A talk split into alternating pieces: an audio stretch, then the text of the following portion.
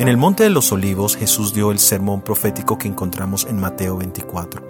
Su principal aplicación tenía que ver con la destrucción de Jerusalén, pero también tenía un espejo profético hacia la destrucción de este mundo y su segunda venida.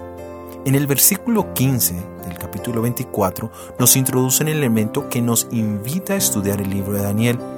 El elemento allí es la desolación del templo profetizada en Daniel capítulo 9. La invitación precisa de Jesús es el que lee entienda.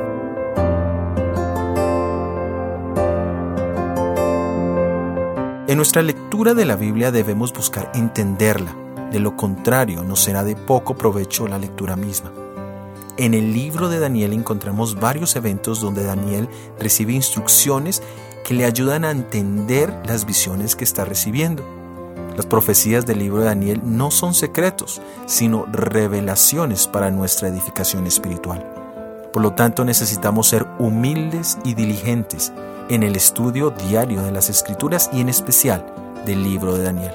Te invitamos a ser parte del propósito de este año de leer el libro de Daniel versículo por versículo, con la meta de observar, de entender y de estar seguros de que a pesar de las incertidumbres del mundo en que vivimos y de las falsas esperanzas, Jesús es nuestra única esperanza para hoy y para este nuevo año. Que en nuestra lectura de la Biblia este año veamos a Jesús en cada página, en cada pasaje, en cada versículo, y entendamos su amor por nosotros y el tiempo en que vivimos.